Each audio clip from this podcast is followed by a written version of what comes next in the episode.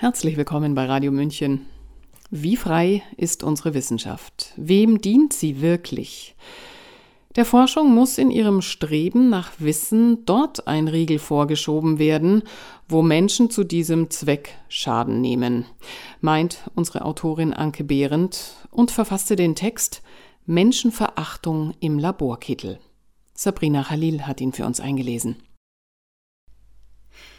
Wie können wir sicherstellen, dass das Erlangen von Wissen nicht wieder und wieder zum Schaden des Menschen genutzt wird? Können wir es überhaupt? Oder wird jede Innovation, jede Erkenntnis früher oder später gegen uns verwendet? Wissenschaft diente und dient immer den Interessen von Herrschenden, sie ist ein Machtinstrument.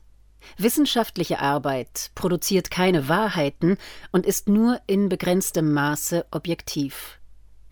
Sie ist abhängig von Auftrag und Geldgebern und beeinflusst von Ideologien, Glaubenssystemen und dem jeweiligen Wertekanon der Gesellschaft. Genau deshalb müssen ihre Voraussetzungen ständig neu hinterfragt und ausgehandelt werden. Inzwischen ist die Wissenschaft selbst zum Gegenstand einer Wissenschaft geworden. Die wohl populärsten Gedanken dazu verdanken wir Karl Popper. Die Abgrenzung von Wissenschaft zu Pseudowissenschaft durch Falsifizierbarkeit ist eine von Popper entwickelte Methode, die im Wesentlichen besagt, dass nur diejenigen Theorien, welche die Versuche der Widerlegung überstehen, eine vorläufige Gültigkeit erlangen und dass die Möglichkeit der späteren Revision gegeben bleibt. Diese Abgrenzung wird durch ideologische, religiöse oder eben pseudowissenschaftliche Kräfte immer wieder torpediert, denn der Nimbus der Wissenschaftlichkeit verspricht Macht, Prestige, Umsatz, Fördermittel und ein intaktes Glaubensgebäude. Popper nannte als Beispiele für Pseudowissenschaft unter anderem den Marxismus, die Psychoanalyse und die Astrologie. Die Abkehr von unhinterfragbaren Überzeugungen ist wohl eine der größten Herausforderungen für den menschlichen Geist. Zur Aufrechterhaltung von Dogmen wurden im System Wissenschaft trotz des Anscheins der Objektivität immer wieder unliebsame Erkenntnisse unterdrückt und Wissenschaftler zum Schweigen gebracht. Giordano Bruno, Galileo Galilei, Interne und externe Beharrungskräfte im Wissenschaftsbetrieb machen Paradigmenwechsel oft nahezu unmöglich, und so mancher Wissenschaftler erlebt den Durchbruch seiner Entdeckungen nicht mehr, wie der in den 1840er Jahren in Wien tätige Chirurg und Hygieniker Ignaz Philipp Semmelweis, dessen Beobachtungen ohne Überprüfung vom medizinischen Establishment als Unfug verworfen wurden. Dieses Phänomen ist heute nach ihm benannt der Semmelweis-Reflex. Tatsächlich war Semmelweis sogar der erste, der evidenzbasierte Medizinbetrieb. Obwohl diese Strukturen bekannt und benannt sind, ist der Wissenschaftsbetrieb nicht vor ihnen gefeit. Die Annahme, Wissenschaft habe durch ihre vermeintliche Objektivität bereits eine inhärente Moral, ist irrig. Eine menschenverachtende Gesellschaft duldet Menschenverachtung im Laborkittel und bringt sie hervor. Die Geschichte ist angefüllt mit aus heutiger Sicht Abscheulichkeiten im Namen der Wissenschaft. Große Namen finden sich unter den Protagonisten. So forschte beispielsweise Robert Koch an Tropenkrankheiten. In Nordafrika und Indien infizierte er in sogenannten Konzentrationslagern Menschen unter jämmerlichsten Bedingungen mit Krankheiten und unterzog sie Medikamententests. Während der Nazizeit wurde unter anderem im Umfeld des Robert Koch Instituts an serologischer Rassendifferenzierung geforscht und Menschenversuche an Zwangsarbeitern und KZ-Häftlingen durchgeführt. Nur zwei Jahrzehnte später erschütterte der Kontergan-Skandal die westliche Welt und forderte tausende Opfer. Bis heute ist der Einsatz des Wirkstoffs Thalidomid nicht sicher. Trotz aller gesetzgeberischen Bemühungen konnte weiteren Medizinskandalen kein Riegel vorgeschoben werden. Lipobay, Duogynon, die Liste der Medizinskandale ist nahezu beliebig erweiterbar. Jeder dieser Skandale wäre mit einem ausreichenden Maß an redlicher wissenschaftlicher Arbeit vermeidbar gewesen. Aber wie eh und je wurden die Profitinteressen verbrämt mit philanthropischen Motiven. Mit dem rasanten Anwachsen von Kapitalvermögen nimmt die Abhängigkeit der Wissenschaft von finanziellen Interessen zwangsläufig zu.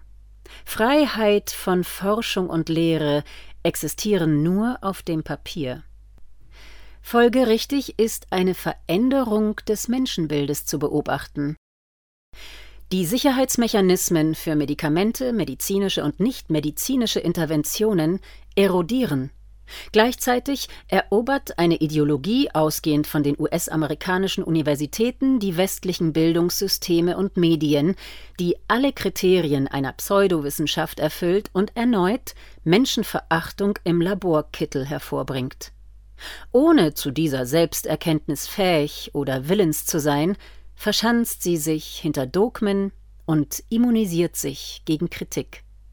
Sie erhebt den Anspruch auf Wissenschaftlichkeit, ist jedoch mit anerkannten Erkenntnissen und Methoden unvereinbar und, das wohl wichtigste Merkmal einer Pseudowissenschaft, sie entzieht sich der Möglichkeit der Falsifikation.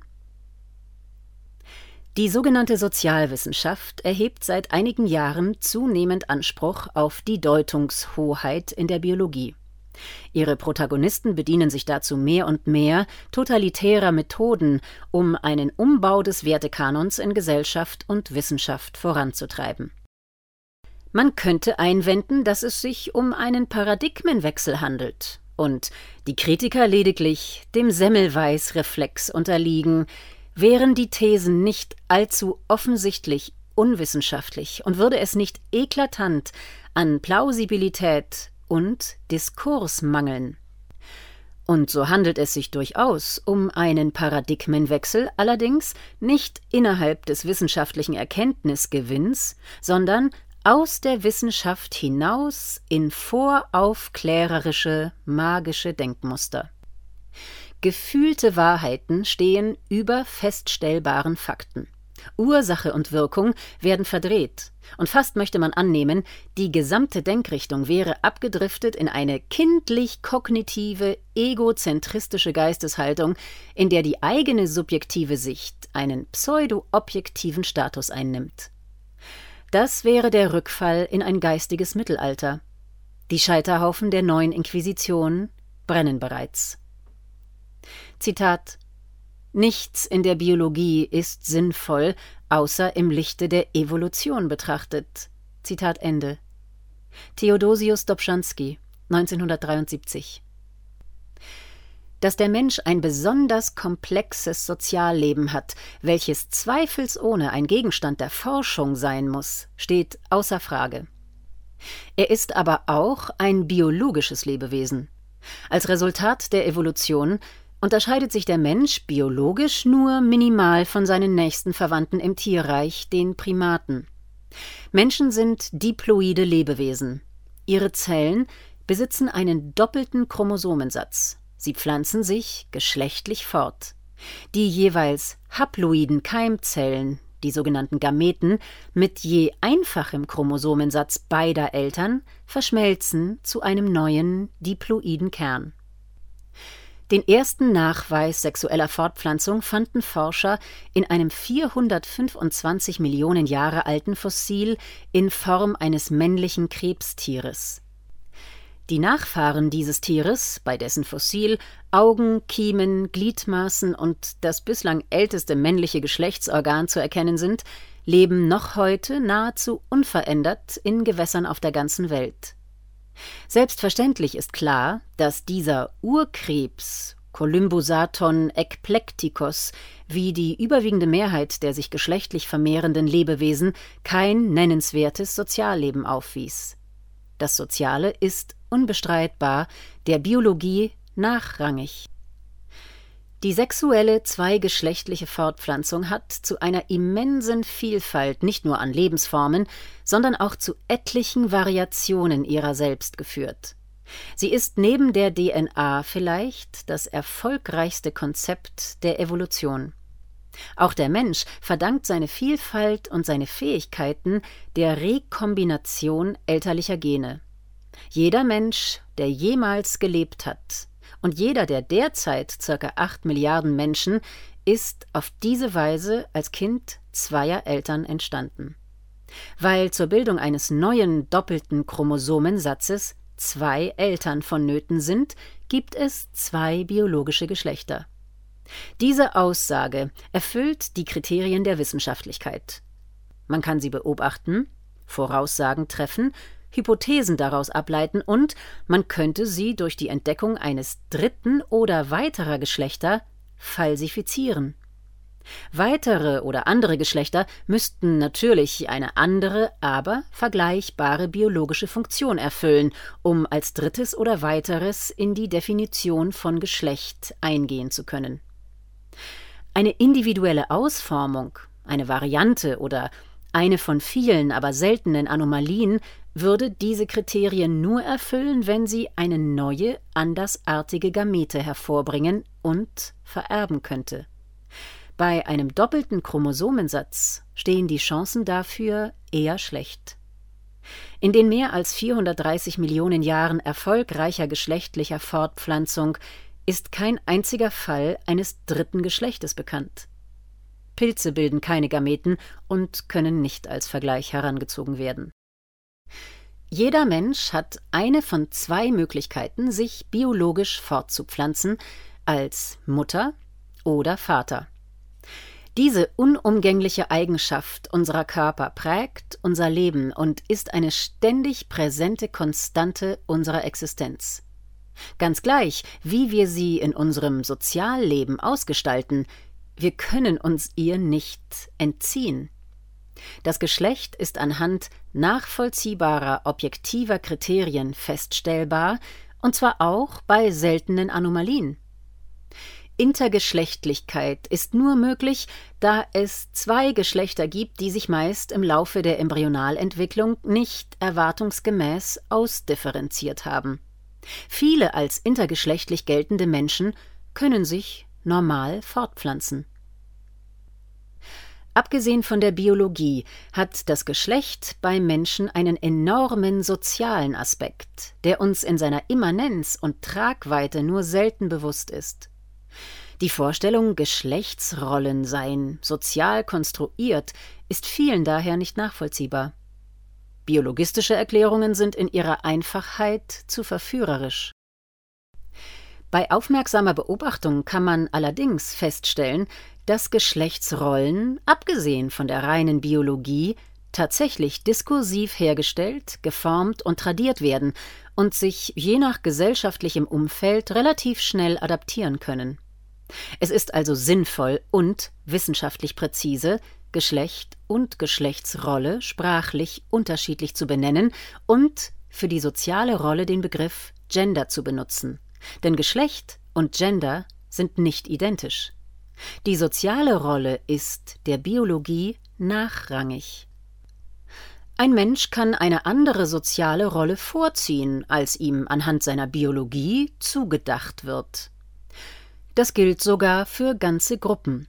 Die Frauenbewegung ist entstanden, weil Frauen mit ihrer sozialen Rolle nicht einverstanden waren, und sie hat in relativ kurzer Zeit die gesellschaftlichen Verhältnisse verändert. Transgender-Personen beweisen noch drastischer, dass die Identifikation mit einer Geschlechtsrolle nicht abhängig von der Biologie ist.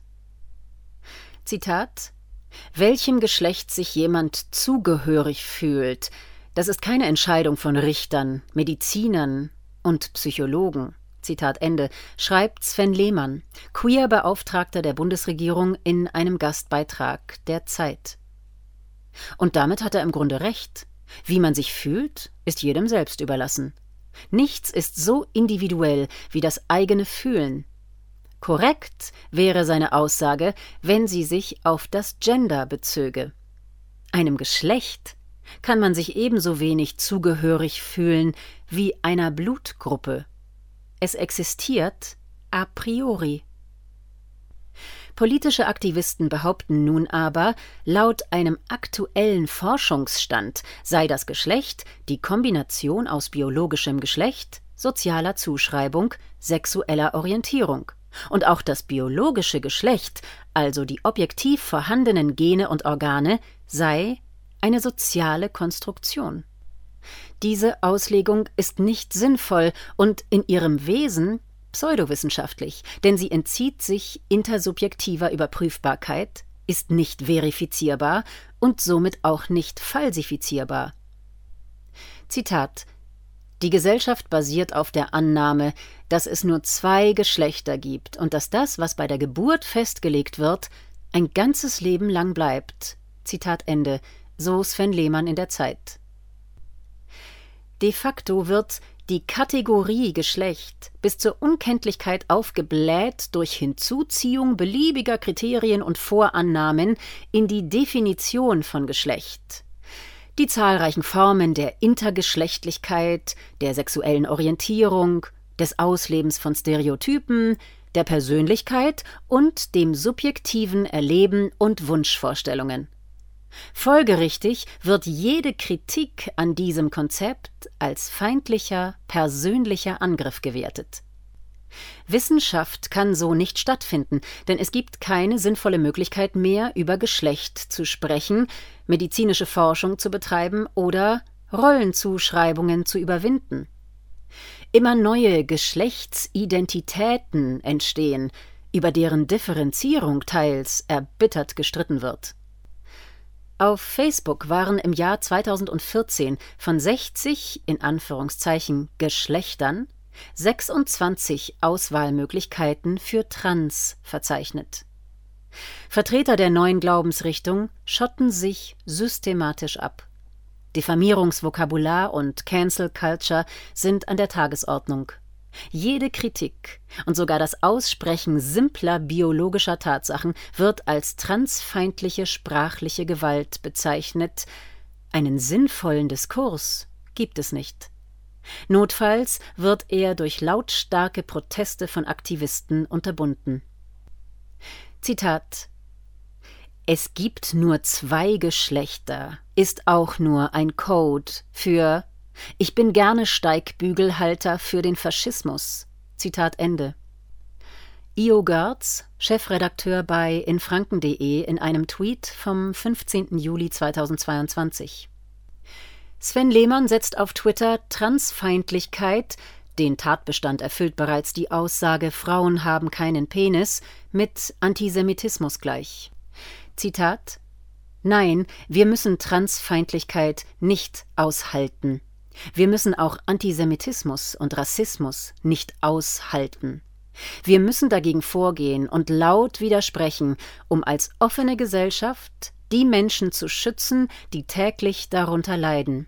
Zitat Ende. Tweet vom 14. Juli 2022.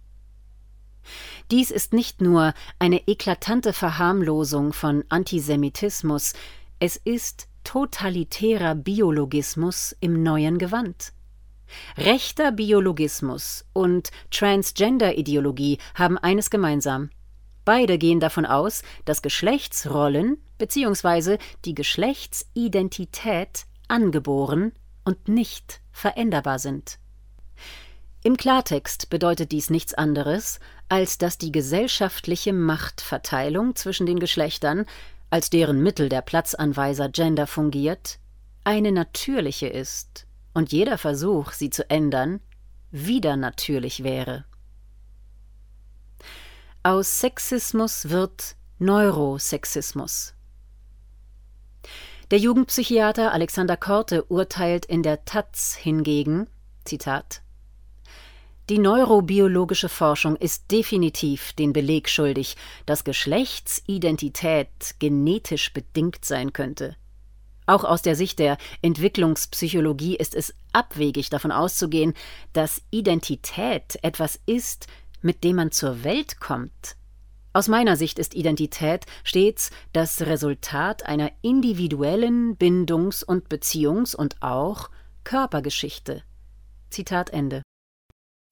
Die Behauptung einer angeborenen Geschlechtsidentität ist die eigentliche Bedrohung für eine gleichberechtigte Stellung und Teilhabe der Frau in der Gesellschaft.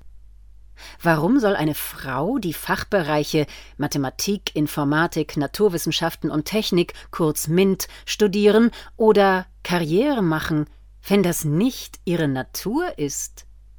So werden Frauenrechte heute von zwei Seiten aus in die Zange genommen, von Konservativen und von vermeintlich Progressiven. Nochmals der Jugendpsychiater Alexander Korte dazu Zitat 85 Prozent der Transidentifizierten sind ja biologische Mädchen. Das ist ein internationales Phänomen. In Schweden stieg die Diagnosehäufigkeit bei 13- bis 17-jährigen Mädchen von 2008 bis 2018 um 1500 Prozent. Es fragen Eltern von Siebenjährigen, wann soll meine Tochter Hormone bekommen? Und wann sollen die Eierstöcke raus? Zitat Ende. Diese Entwicklung ist erschreckend und sie ist frauenfeindlich.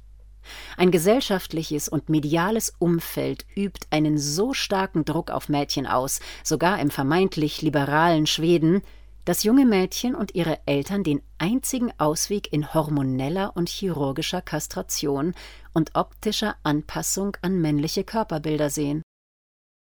In der britischen Genderklinik Tavistock Center wurden laut einer unabhängigen Untersuchung Operationen im Akkord an Kindern und Jugendlichen mit Gender-Identitätsproblemen durchgeführt. Waren es im Jahr 2010 138 Fälle, stieg die Zahl der Überweisungen 2020 auf 2383 und lag 2021 bereits bei ca. 5000 Fällen. Seit 1989 wurden im Tavistock Center mehr als 19.000 Minderjährige behandelt. Die Klinik wird 2023 aufgrund mangelnder medizinischer Standards geschlossen. Statt Biologismus bekämpft man die Biologie. Statt die Gesellschaft den menschlichen Bedürfnissen anzupassen und diverse Rollenbilder zu akzeptieren, müssen sich Menschen operativ der Gesellschaft anpassen und werden zum Rohstoff für ein neues Geschäftsmodell der Medizinindustrie. Gestützt auf eine ideologisch motivierte Pseudowissenschaft, die vorgibt, dass Gefühle mehr zählen als Fakten, aber letztlich die Gefühle für ihre Agenda missbraucht. Es ist Menschenverachtung im Laborkittel. Eine Formulierung, mit der auf Radio 1 ein Vortrag über die Evolution des biologischen Geschlechtes kommentiert wurde, der anlässlich der langen Nacht der Wissenschaft an der Humboldt-Universität Berlin nach Androhung gewalttätiger Proteste von Transaktivisten gecancelt wurde.